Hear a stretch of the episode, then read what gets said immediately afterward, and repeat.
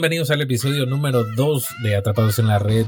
Tenemos que el día de hoy dar la bienvenida a una persona que se estaba ausentando nada más, pero que es parte del equipo. Y le presentamos a ella, es Rita. Cintia, ¿cómo estás? Bienvenida a tu primer episodio de Atrapados. Hola Hugo, ¿qué tal? Sí, el primer episodio y la verdad es que me hace ilusión estar otra vez en el programa. Hacemos algo incluso mejor que lo que hicimos en aquella década de los 90. La década de los 90 es el tema principal que vamos a tratar el día de hoy. Y también tenemos del otro lado del planeta a Luis. Hola Luis, ¿cómo estás? ¿Cómo están? Bien, fenomenal. Qué gusto, qué gusto estar con ustedes otra vez. Hugo, para ti un abrazo. Y para eh, Cintia, todo el cariño del mundo, como siempre. Qué gusto tenerla con nosotros aquí, por supuesto. Y recordar esta década prodigiosa, como sin dudas eh, lo es la década de los 90. Cuando uno habla de una década en especial, ya se dice que sos viejo. Desde el 90. Viejo los trapos. Viejo los trapos. Sí, bueno, yo, y yo tengo 32, entonces sí. ya está. Bueno, 28. No, no, queremos, no queremos decir con esto que tal o cual década fue mejor. Sí, no, no, claro, cada uno vivió su tiempo realmente. Sí, cierto, cierto, tienes razón. Un enamorado de su tiempo, sin lugar a dudas, porque, porque esto es pasional. Para gustos, los colores, o sea, cierto, a cada uno le puede tocar de distintas maneras. Y sin duda, para nosotros nos ha tocado eh, para mí, yo creo, la mejor década de la historia de la vida. No soy millennial, porque voy a ser bastante carador así que soy millennial, pero sí me gusta la forma de comunicar que tenemos ahora. ¿Por qué? Porque todo llega mucho más rápido, todo parece ser mucho más fácil. Cuando en realidad en la década de los 90, para hacer una conexión a Internet, sí, era una misión imposible. Conectarte vía un modem era todo un tema. Tardaba como van a decir que soy exagerado, pero tardaba como tres minutos, inclusive más, para conectarte a tu servidor. Claro, y vos decís que a vos te gusta esta década, digamos. Sí, pero por el claro, por el tema tecnológico. Pero fíjate, claro, fíjate, a mí por ejemplo me gusta más los 90, porque a mí como la tecnología incluso me da miedo, el, el avance que hay, te, te, juro, o sea, yo eso de guardar en la nube para mí es horroroso. Yo tengo pánico de guardar las cosas en la nube, pero terrible pánico por las cosas que pasan, por el acceso que, que la gente pueda tener a mi vida, a mí, y yo que soy tan celosa de mis cosas, a mí no me gusta ahora mismo el avance en la tecnología. Y también en este tema de que van a dejar de haber puestos de trabajo porque ya hace todo un robot, pues yo sinceramente a mí no me gusta la tecnología y el avance que hay en ese sentido. A mí me gusta más lo de la década del 90 y de los 80 y, y como andábamos antes y con cartitas de amor o, o, con cartitas entre amigas, entre amigos y todo lo que es llegar más a la gente, más se tocaba, se sentía todo más y sí, tendrá sus ventajas. Ahora el tema de la informática y los avances, sinceramente, decían para gusto los colores y no se trata de un tema de edad, el tema de que ahora todo, yo ya no veo dinero ahora, bueno, no tengo tampoco, pero ya no se ve tanto, porque todo se paga por internet, con, con eh, la tarjeta, y es como un poco las monedas, exacto. Entonces, también es un poco de, de cada uno con eh, su, sus preferencias.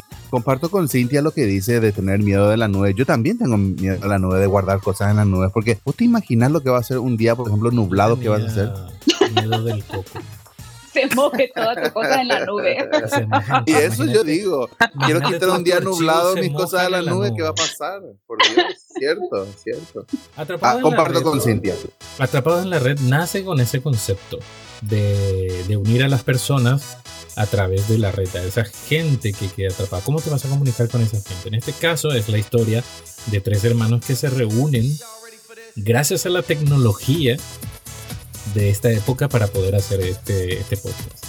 Me gusta más esta, esta época en la parte tecnológica. Sí da mucho miedo, obviamente, porque hay que ser muy cuidadoso con el tema de la seguridad.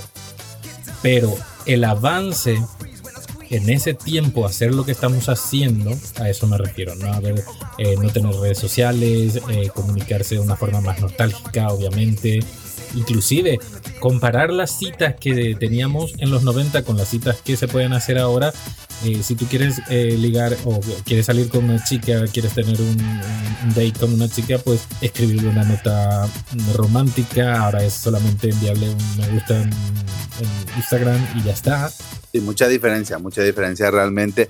Ni me imagino, ni me imagino realmente tener que hacer todas esas cosas por, por redes sociales más que de persona a persona, ¿verdad? No, sé, para, mí es más complicado, digo yo, ¿verdad?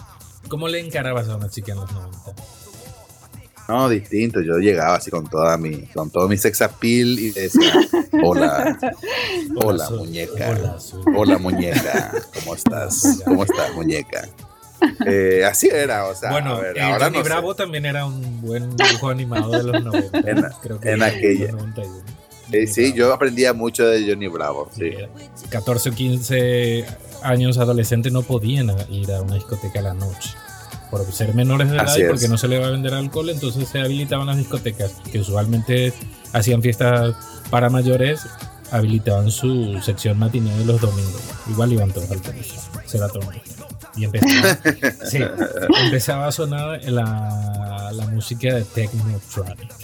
No, yo, yo soy, yo soy, no sé, a mí, a mí hay, yo soy un fanático melómano de los 90. Era un antes y un después de, ese tiempo donde, por ejemplo, nosotros escuchábamos solamente música con, con, bandas compuestas con 5, 6, 7 integrantes. Ahí fue donde, donde el internet también entró y donde realmente vemos este cambio, eh, este sonido que ahora estamos escuchando en toda la música del mundo. Muy, pero muy influido por la, por la década de los 90.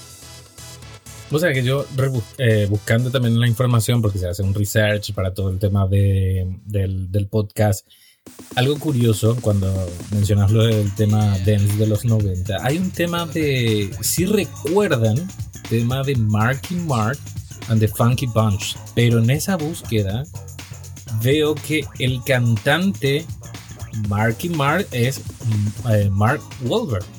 El gringuito. El gringuito. Otra pregunta. Me gustó. En los 90 lanzó solamente un tema reconocido y que fue épico de los 90. Él es Mark Wahlberg, conocido en películas como Ted 2, Transformers él empezó su carrera como cantante en los 90. Wow, épico realmente, sí, un muy buen tema, muy buen tema. Para esa generación, Good Vibration es como escuchar algo de Ace of Base.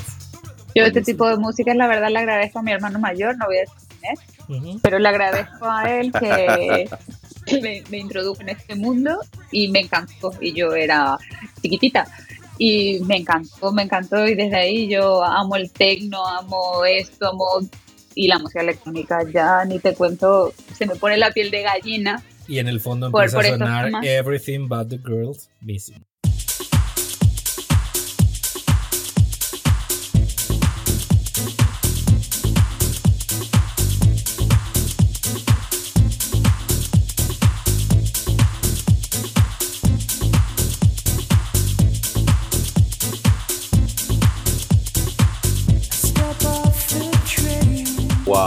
espectacular, espectacular. Y eso le debo todo a mi hermano mayor que me, metió ahí en ese mundo y hasta ahora me marcó. Y le deja a, a Tita saltando encima de los parlantes, porque eso se hacía antes.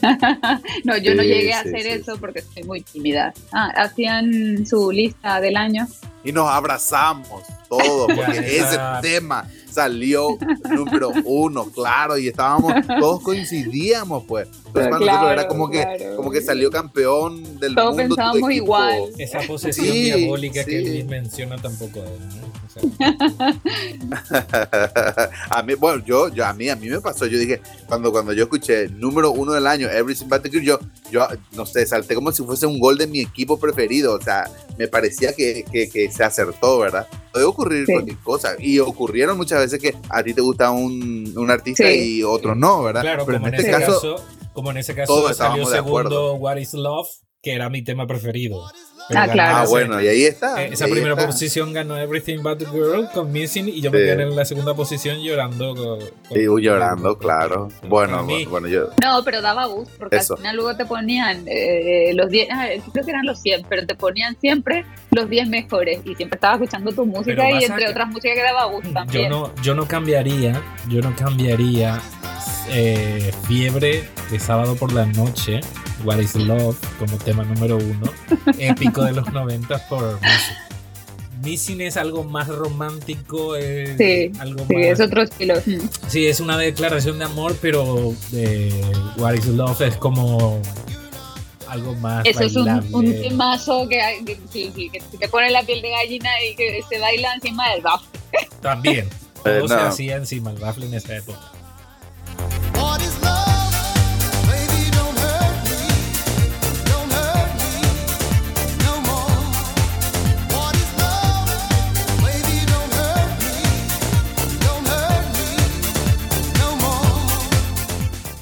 What is Love es un tema existencial.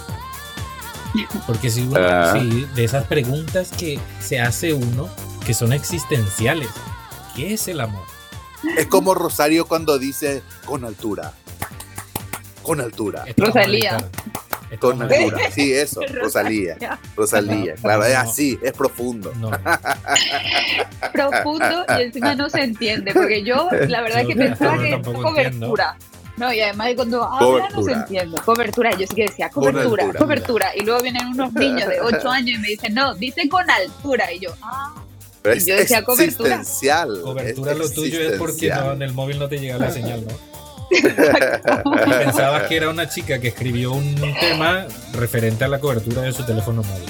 Si vamos a hablar de con altura, entonces nos referimos al tema muy loco que pareció que éramos todos satánicos en 1990 cuando a la escena salta en MC Hammer. You can't touch this. You can't touch this.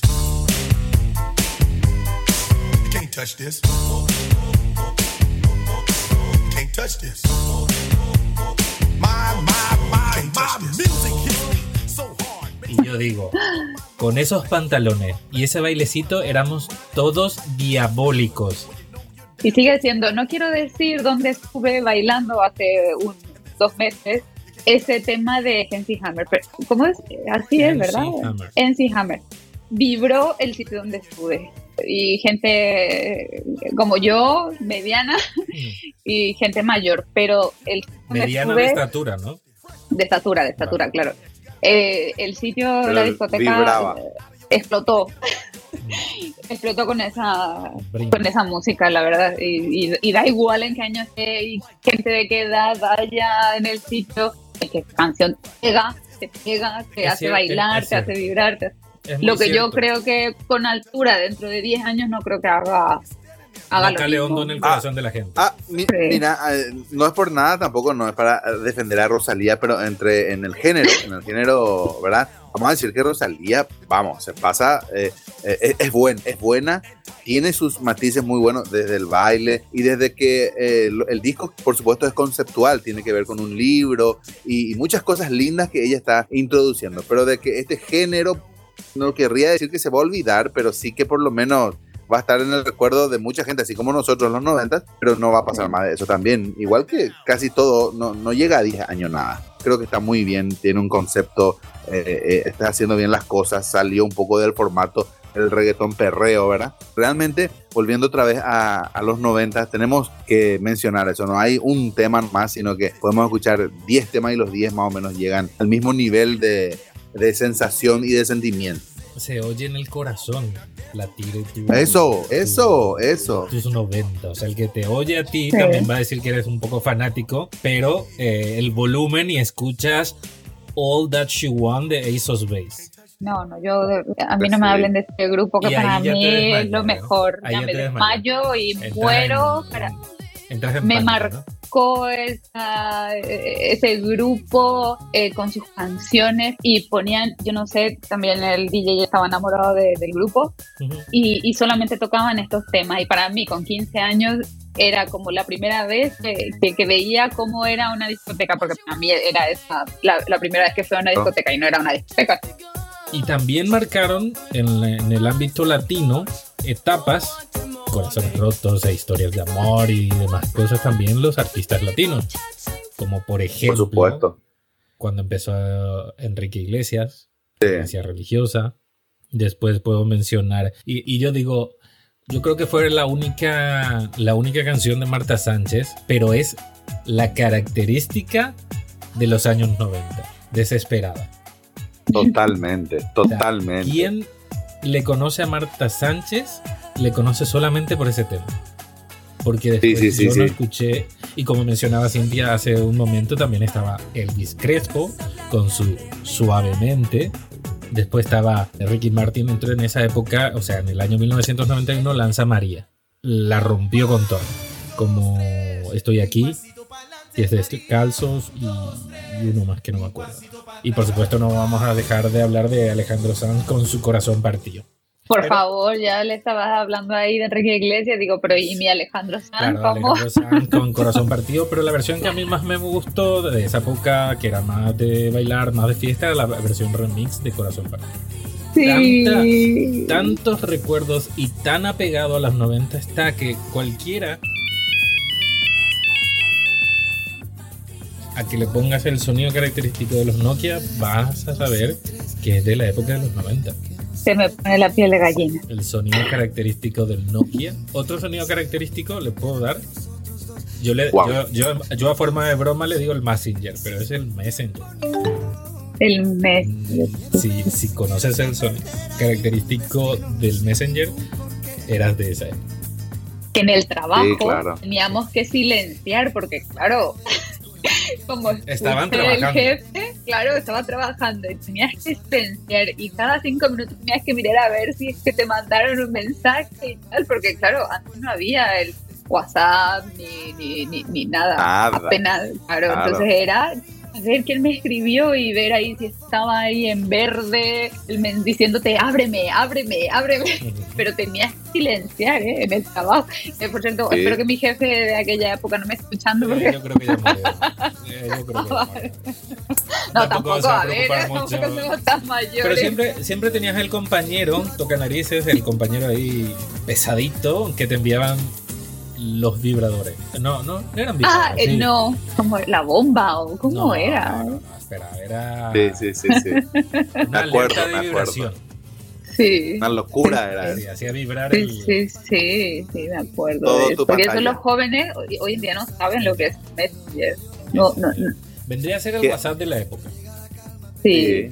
Pero el Messenger que tenías un horario, por cuando ibas al trabajo no estabas conectado. Durante que estabas en el trabajo, dependiendo, si había una compañera pesada no podías entrar en el Messenger. Y luego cuando te ibas a tu casa una hora de viaje, tampoco tenías.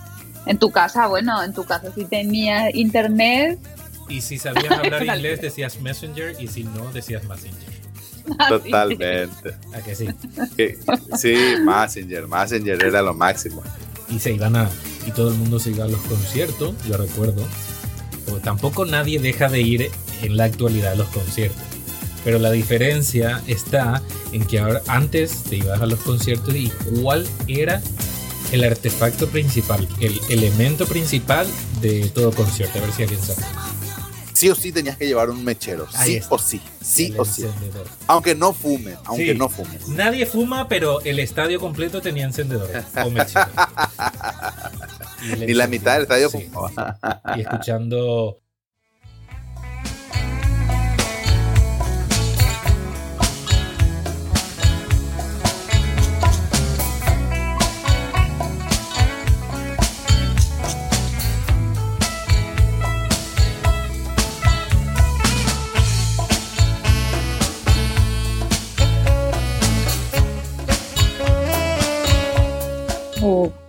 bueno, yo eso ya escuché hace, cinco años recién. Sí, porque cuando ellos tenían 80 años tú te fuiste al concierto de ellos, pero en esa época, eh, qué sé yo, los auténticos decadentes. Con Jorge Perro Viejo. Con Jorge Perro Viejo se apagaban las luces del estadio. Ahora todo el mundo lleva su iPhone. Todo el mundo quiere grabar, nadie atiende nada. Todo el mundo está con el teléfono. Y además me parece lo más estúpido del mundo grabar desde tu teléfono, desde el medio del césped ahí, eh, apuntando al cantante, no se escucha nada, no se ve nada. Yo no sé para qué lo hacen, en serio. Uno, que cuando uno está en el mundo audiovisual sabe, ese video es inservible. O sea, inservible. O sea, yo no sé por qué la gente tiene, se toma esa molestia de querer grabar un concierto que luego suena para el demonio. Nadie quiere escucharlo. Nada por el ego de uno. Por, en el concierto, Nosotros presumíamos con los dedos quemados del mechero. Claro. este, claro. Es, este es del concierto de los ratones paranoicos. Este otro, este el de la derecha. Es de Cristian Castro. O sea, y, y, hablando de cosas, yo me estoy acordando de una cosa de los años 90, que a ver si les cuento. No, yo no, al menos yo no sé, a lo mejor me, me, me, marcó a mí. No, es, es otro tema, no es de música, no es de música, no, no, no. Es de un aparatito pequeñito. Uh, y no le dabas de comer. uh, y no le dabas de comer. Sí. puede ser, a lo mejor. Yo amaba mi Tamagotchi. Yo amaba mi Tamagotchi y se me moría cada dos, tres días. Pero yo estaba encima, yo no sé por qué se me moría cada dos, tres días. Si le vacunaba, le daba de comer. Que le tenías que dar de comer, se hacía caca. En blanco y negro. Se enfermaba. En blanco y negro, se enfermaba. Blanco y negro, tenía que comer, tenía que hacer ejercicio. Jugar. Y te sentías para la mil miércoles y es que se moría el fucking Tamagotchi y ocurrió Pero se moría, no es en que Japón se moría. que la gente se suicidaba porque se le moría el fucking Tamagotchi. Pura, una locura. Esas, eran las cosas adictivas que creaban. Que ¿Qué van a hablar hoy en día del Pokémon Go?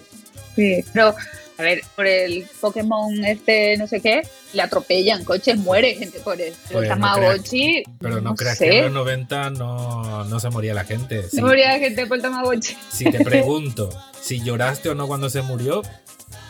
Yo sí. ¿El tuyo? Yo sí. Estás loco y cuatro o cinco veces, porque cuatro o cinco Tamagotchi. Claro, y se fue a comprar otro. La mala madre tecnológica se fue a comprar otro Tamagotchi. Pero yo compraba de mi, en vez de, de mi recreo, yo el dinero que me daban para mi recreo, en vez de gastar en comida, me guardaba en mi latita y me compraba los Tamagotchi. Pero eso no mamá no eso no aliviana tu responsabilidad de mala madre virtual.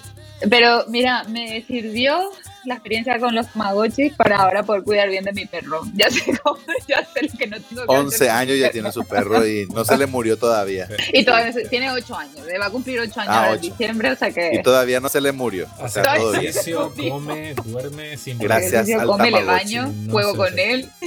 Gracias, al Tamagotchi. Es un perro que tiene que dar las gracias a los 90. a los 90. Claro. Es un perro que vive en el año 2019 gracias, gracias a los 90. Hablando de juegos, así cosas, yo me tiraba, por ejemplo, horas y horas jugando porque digo nomás, ahora le, criticamos de repente a nuestros sobrinos, eh, hijos o personas que están alrededor nuestro jugando, por ejemplo, este Fire Fire, no sé que todo el mundo está jugando ahora Fire Fire, algo así. Y nosotros también éramos así, o sea. Te cuento que a este lado del mundo es como si fuese que, no sé, como un de aquella época como el Pac-Man. O sea, todo el mundo juega. Yo, yo voy a confesar, yo no yo no, a mí me dicen, ¿vos jugás? sí, sí, sí, yo soy un niño. Le digo a la gente, cuando tenía el programa, me pregunta, ¿por qué haces eh, live stream de videojuegos? Porque yo llegué tarde a la repartición de consolas. sí, me encantan los videojuegos. Y esto ya empezó, a ver, desde los 90 teníamos también, o sea, lo mismo juegos A, veces criticamos. Street Fighter 2, de las peleitas que te dolía todo el dedo. ¿Ves? En la consola eh, Family Game, que era más del chino que de otra cosa porque no tenía marca. Y en esas consolas Family Game te comprabas un cassette con que contenía varios juegos. Y entre ellos los más épicos que tenía que tener sí o sí o si no. Podría tener 12.000 juegos, decía, pero en realidad eran todos repetidos. Pero sí o sí tenía que tener 10 juegos. Tenía que ser Street Fighter, Sonic, eh, Metal Gear, Super Mario. El Te tirabas horas. Horas. bueno, era una locura. Y dicen eh, que Fortnite es más adictivo que la cocaína. Lo bueno, los videojuegos ya ocurrió desde 1990. En defensa de la gente que no jugaba videojuegos, yo, eh, cuando eres hermana menor, siempre quedaba última. Eh, es que no había espacio. Y solamente, para- mira. No los hay menores, no, es espacio para para, los hermanos menores. Entonces yo no tengo mucha experiencia en los juegos. Mario Bros. Me acuerdo cuando no estaba nadie, yo intentaba jugar, pero claro, no era divertido sola. Claro, Entonces, Ah, claro, pero te imaginas las consolas de ese momento. Sí. Desde que Atari me acuerdo de- 2600. del Atari, exacto. Vale, Sí. yo tenía el Que Atari Pac-Man 2600. en- Pero todos venían pensados para dos jugadores. O sea, tenía dos mandos. Aquí no hay tres o cuatro. Como ahora, Sí. te puedes unir a una partida en una consola y pueden tener hasta cuatro. En red. en red y Red. toda esa historia. Pero antes no. Sí. Para pasar ocho mundos y te duele el dedo, el ojo, el- se te borra la raya del medio para ir a salvar a una princesa que nada más te da un beso y ya. La década de los 90 también fue muy característico por las películas. Épico, Titanic, Tu película preferida. Pero recuerdo que esa película rompió mi récord personal de ir a ver reiteradas veces una película al cine en 13 ocasiones. Y Es claro, mucho. día nublado, domingo, no hay nada que hacer, el dedo ya te duele de jugar tanto Mario Bros. Vamos a ver una película. Tenemos que ir a caminar como 20 cuadras para ir al video Videoclub. Me encantan los videoclubs. Claro. Sí. Eso ya no existe, millennials, ahora. Lo que están escuchando y se preguntan qué es un videoclip, pues ya no existe. Tenías En España todavía quedan unos Netflix cuantos, ¿eh? físico. un Netflix, Un Netflix. Store. Físico. Sí. Antes eran los videoclubs, ahora es Netflix. Eso lo traduces en, un, en una tienda llena de películas en VHS. Ahora, te digo una cosa, porque a mí me, pasa, me pasaba mucho, que teníamos eh, un grupo de amigos y nos íbamos al videoclub y siempre, por ejemplo, se elegía una película que más o menos todos querían ver, ¿verdad? otra Y también como, como, como había dos, sí también, ¿verdad? Pero como había dos opciones, o sea, dos, dos- siempre se llevaba dos películas por Mm. una tarde, eh, te pregunto, siempre eh, por ahí tenías el amigo que elegía una película, esta es buena, que decía, y era un bodrio esa película, por Dios. era- y, y- y lo más simpático es que siempre él elegía las películas, ¿verdad? Y Sí. siempre, siempre quedaba como que todas las películas que este elige una miércoles. o sea, Así como tenías matiné para ir a bailar, tenías matiné también de, de cine. El combo dominguero. sí, Era tres, creo que eran tres o dos películas por un precio. O sea, el ticket buenísimo, costaba, ¿verdad? Sí, dos dólares. Y recuerdo perfectamente porque era Rockets, Eduardo Manos Tijeras Oh my God. y la tercera película no recuerdo. No, aquí no se pone. Para los que están escuchando, el sonido que están escuchando de Cintia es algo interno que no, no, no lo puedo contar. Eh, Acá estamos en nuestro Messenger interno. el Messenger. Entonces, ¿Y cuántas veces viste Eduardo Manos de Tijera? Dos. Eso nomás quiero saber. Eso nomás. no batió el récord de Titanic, pero fueron ocho veces. Ya, Esa es su ya. En esa época no estuvo eh, Matrix también. Sí, Yo creo que sí, ¿verdad? Eh, Parque Matrix, Jurásico, eh. por ejemplo, te convenció de traer a los dinosaurios de vuelta es una mala idea. Era un despelote traerle a los dinosaurios. Yo soñaba con eso antes, pero después de Parque Jurásico ya No, no. ya- cambiaron las ideas un poquitito. Ya dijiste, no, esto no va a funcionar. Pulp Fiction, la mejor. Forrest Gump. Claro, y después Cintia va a decir eh, Romeo y Julieta, de William Shakespeare. Yo, yo puedo contar una anécdota, no quería decir de Romeo y Julieta. Sí, me marcó Romeo, Romeo y Julieta no por la historia en sí, que todo el mundo conocemos la historia, sino el comentario que me hizo una de mis mejores amigas en aquella época, que ahora sigue siendo, eh, todavía es mi amiga. Pero claro, digo, ¿cómo nos conocíamos con 15 años? Porque creo que tenía 15 años cuando salió Romeo y Julieta y tal. Y, y no me conocía a mi amiga porque, claro, yo soy una persona que siente, o sea, yo me meto en las películas. Por eso a mí no me gustan las películas de miedo, de terror, no me gustan nada. Y no he- ah, lo, como mucho habré visto Viernes 13 o algo O así. Scream. Bueno, Scream, pero la graciosa, la parte graciosa. No, he visto eh, Scream, Scream, sí. Es terrorífico pensar Normal. que Cintia se mete en la película.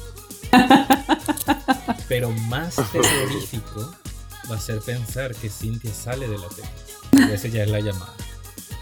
Y ese Sí, no, eso ya.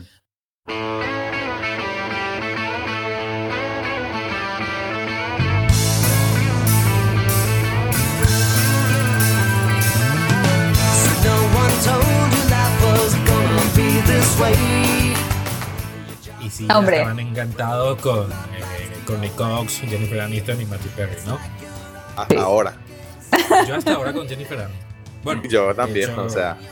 Por no. ejemplo, hay una, una serie en, Argen- en, en España que es la que se avecina o aquí no hay quien viva. Hay una, una de las chicas que, que se le parece algo así. O sea, hay- es más, yo cuando, cuando, Sí. cuando Jennifer. miro, cuando miro, sí, cuando miro así, le digo, este tiene algo de Jennifer, digo, me la parece. La, sí, hombre, No que sí, que sí, que sí, que sí, o, Ay, o no. no, o no.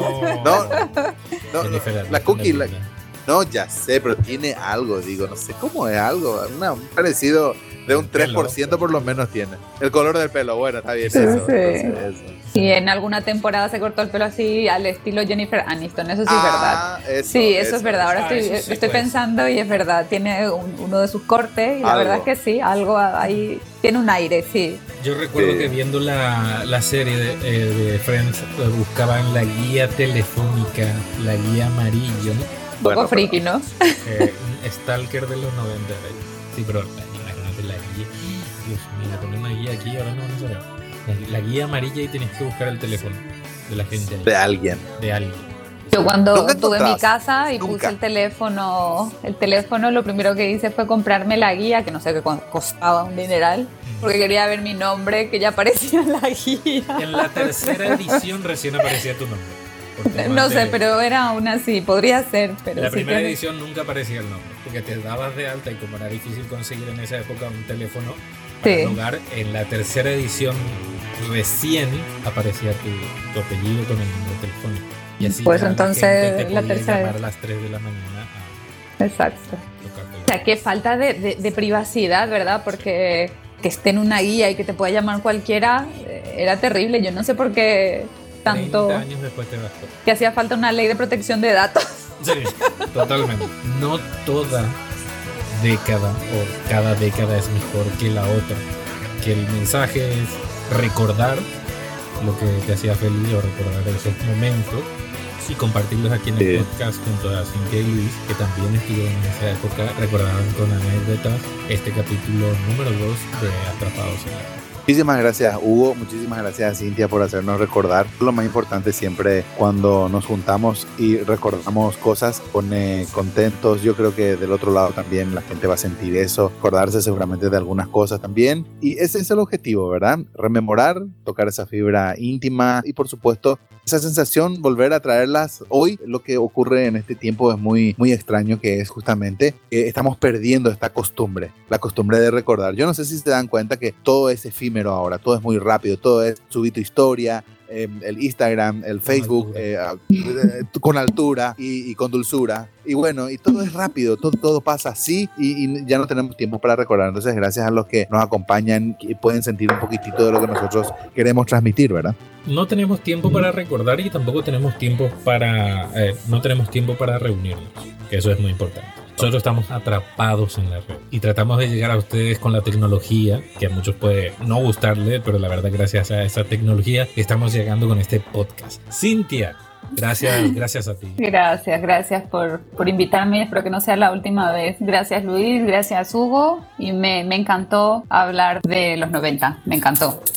La verdad que yo eso de invitarte nuevamente me lo pensaría, porque si vos te metes mucho en la película y luego salís por la tele, Ya sabes que soy medio rara. Me a que soy eh, mucho especial, miedo, para no mucho decir rara.